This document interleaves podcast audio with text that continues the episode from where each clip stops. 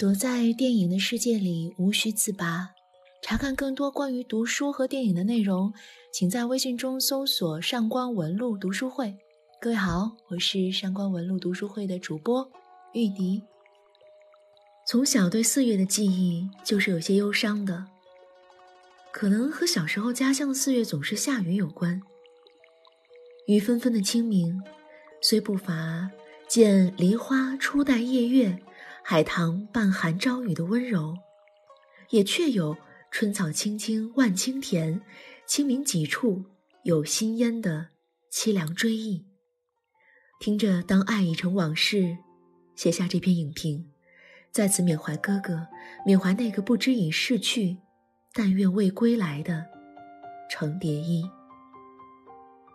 霸王别姬》这部大块头电影浓缩了中国近一个世纪的历史，场景越浮华飘渺，主题越根扎深处。他以一个民族史诗般的历史典故作为基础架构，通过程蝶衣、段小楼和菊仙三个鲜明特色的符号，去引注、去填充、去演绎、去丰满、去剖析一种历史推进、文化传承、英雄主义、爱恨情仇和人性欲念。每个镜头后面，都藏着一个似曾相识的你；每句台词前面，都站着。一个看似勇敢的我，不到园里怎知春色如许？这部世纪的人生大戏，一代代的新人不断消失在不再重逢的旧梦里。阳光再亮，你不在，便一切无光。我本是女娇娥，又不是男儿郎。程蝶衣。一身风华，一生入戏。张国荣饰演的程蝶衣，在一种忧伤的气质里，活得绚烂又寂寞。一身风华，一袭绝色，浮华一生，黄粱一梦。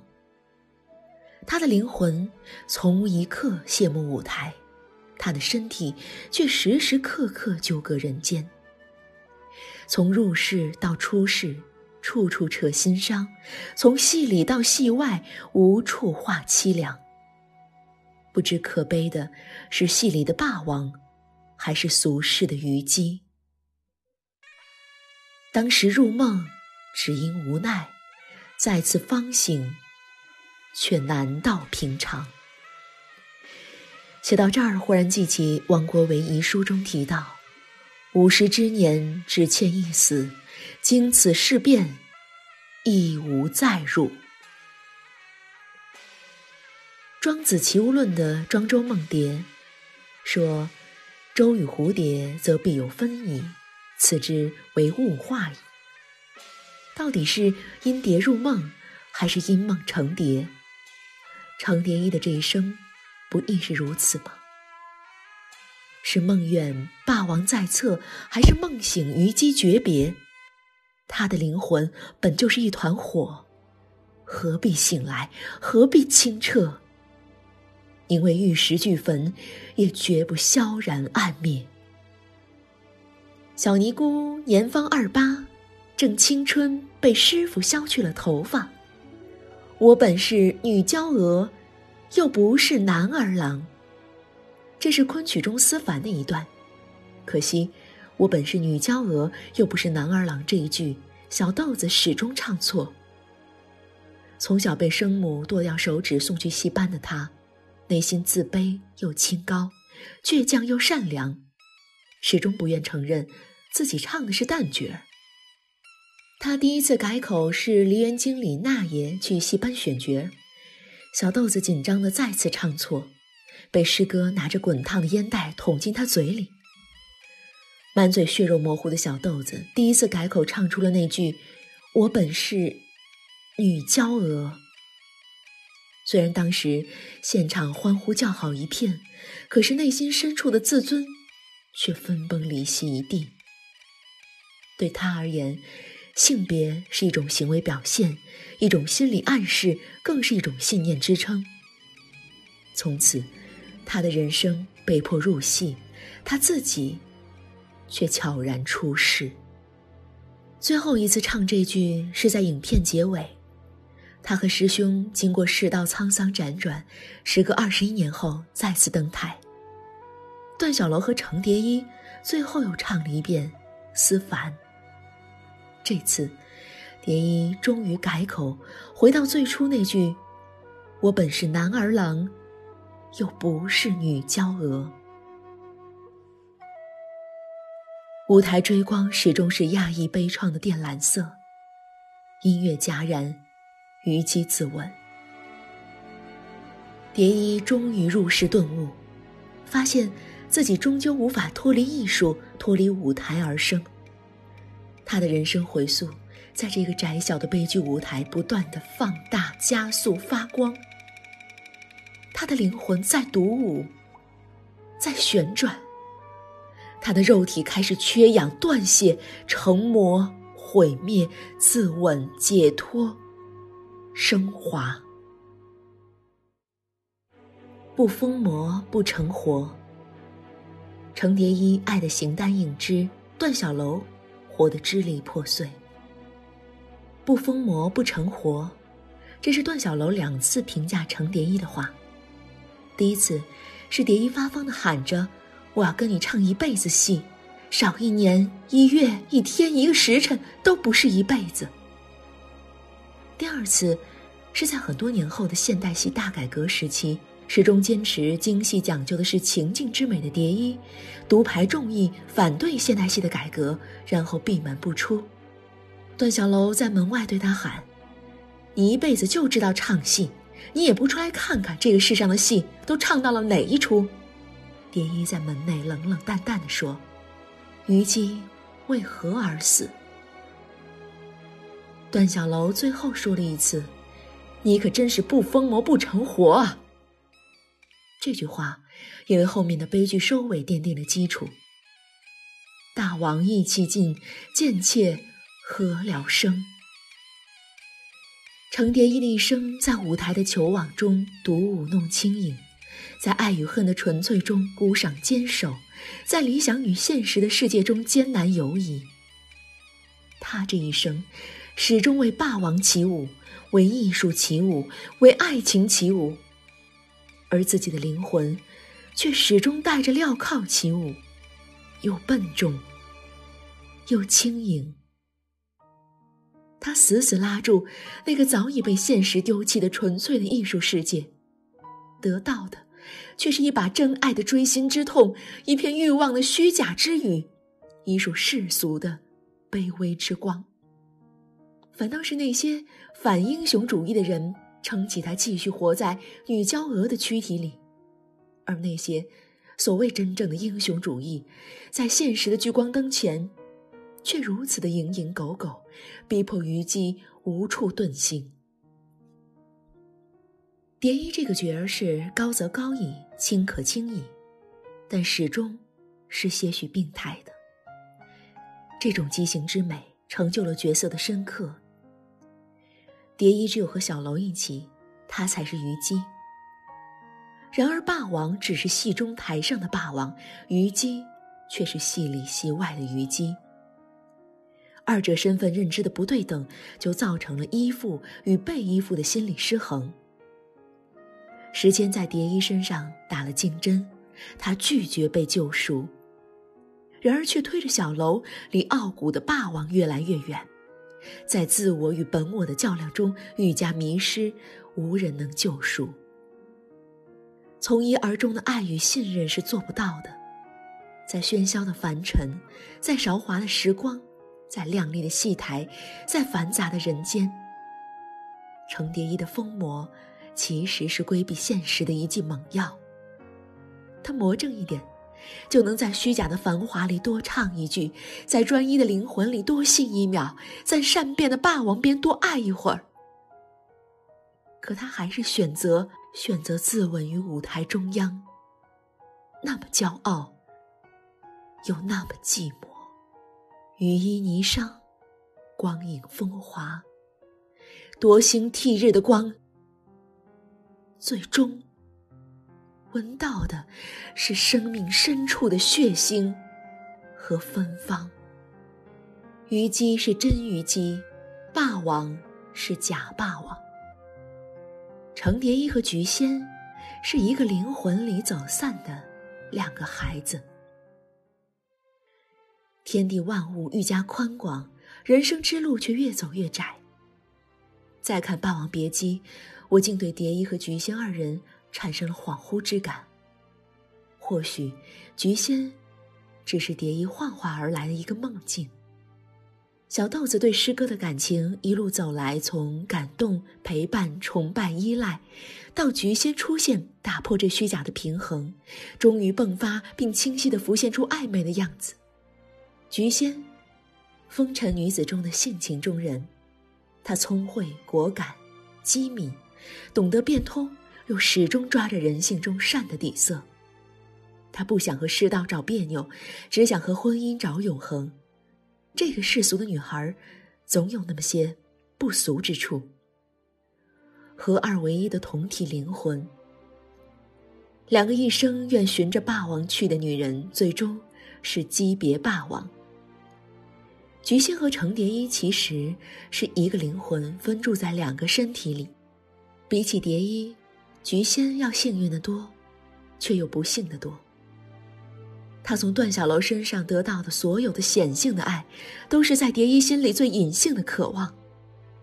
而菊仙最后被现实万箭穿心后的绝望决然，也狠狠在蝶衣营造的虚假的世界里撕开了一道血淋淋的口子。菊仙上吊自杀，蝶衣内心也毅然熄灭了灵魂的灯火。菊仙的死，让他自己的心也跟着死去了一大块。虽然哭得死去活来的是段小楼，然而在内心深处，程蝶衣的赴死之路已经起航。母性依赖与互相救赎。蝶衣的生母是妓女，被生母丢弃以后，再度遇上红楼之人，竟是自己的情敌菊仙。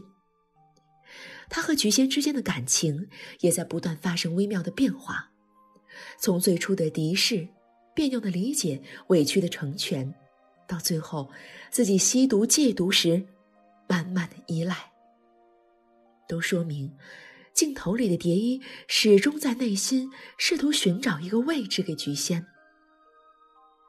他隔着鱼缸戒烟的镜头，我觉得造诣很深。金鱼是被人豢养的异化的寄鱼，它们美丽无忧，但是记忆短暂，生命畸形。这个玉体恰好是烟雾缭绕、飘飘欲仙的蝶衣内心空虚、亦真亦幻的体现。他骨子里的癫狂终于倾泻而出，他砸坏各种物件，而和小楼的合影。却一直是完好的，两人笑脸如初，直化寻常。现实中，小楼怀里的他变本加厉的砸东西；然而，当菊仙抱着蝶衣，他痛苦又委屈的，像个终于找回妈妈怀抱的迷失的孩子。放肆又无恐，这是漂流灵魂的靠岸，是彼此人性的救赎。菊仙走的时候是光脚上吊。未穿绣鞋的，这也很巧妙的和开场光脚讨婚相呼应。虽是红楼里的女子，走的时候，却是人间最孑然一身、干干净净的。一笑万古春，一啼万古愁。虚构永远不如真实来的荒诞和残酷，这真的不是电影，而是人生。在作者李碧华的女性视角中，电影展现的是富有张力的两性关系对真实人性的尖刻反讽。历史是衬托人性的背景，戏剧是挖掘内心的手段。在这部充满迷离与背叛、坚守与苟且、虚妄与华美、抗争与隐忍的电影中，蝶衣固执地守在自己的世界里，轻舞水袖，浅吟低唱。全然不顾外面风起云涌、群魔乱舞。小楼则是戏里勾脸画眉、勇猛深情，戏外柴米油盐、平换面具，悻悻度日。电影充满了大开大合、生生死死的戏剧冲突。顺着他的纹理走向深处，你会剥离开皮囊，看到一个个形骸完整又孤独的灵魂单体。他们，在和命运博弈的过程中，一个个败下阵来的悲剧特性，更加反衬出时代变迁的宏大、刚烈、匠气、华丽与空泛。在一个视觉绚烂、且口精准的东方主义形式框架下，一段惊心动魄的异性同性三角恋，一场弗洛伊德式的内心冲突，在英雄气概和善变屈从中的人格流向，在爱欲情迷、虚妄真实之间的挣扎坚守，在风尘女子和忠贞妻子以及复杂朋友之间的身份切换和矛盾叠加，成就了这部电影。成就了程蝶衣，成就了张国荣。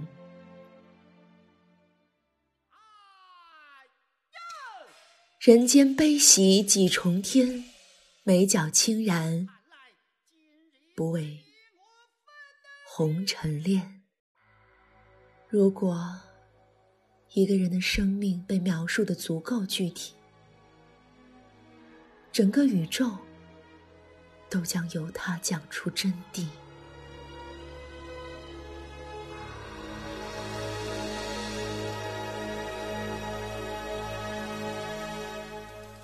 是不要再提，人生已多风雨。纵然寂寞不去，爱与恨都还在心里。真的要断了过去。让明天好好继续，你就不要再苦苦追问我的消息。爱情它是个难题，让人目眩神迷。忘了痛或许可以，忘了你却太不容易。你不曾真的离去。你始终在我心里，我对你仍有爱意，我对自己无能为力。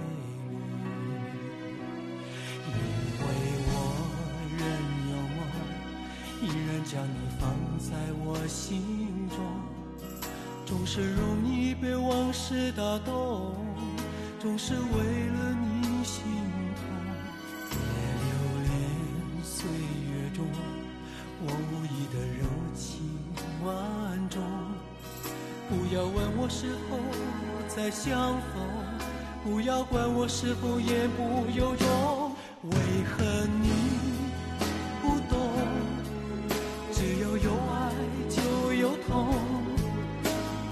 有一天你会知道，人生没有我并不会不同，人生已经太匆匆。我好害怕，总是泪眼朦胧。忘了我就没有痛，将往事留在风中。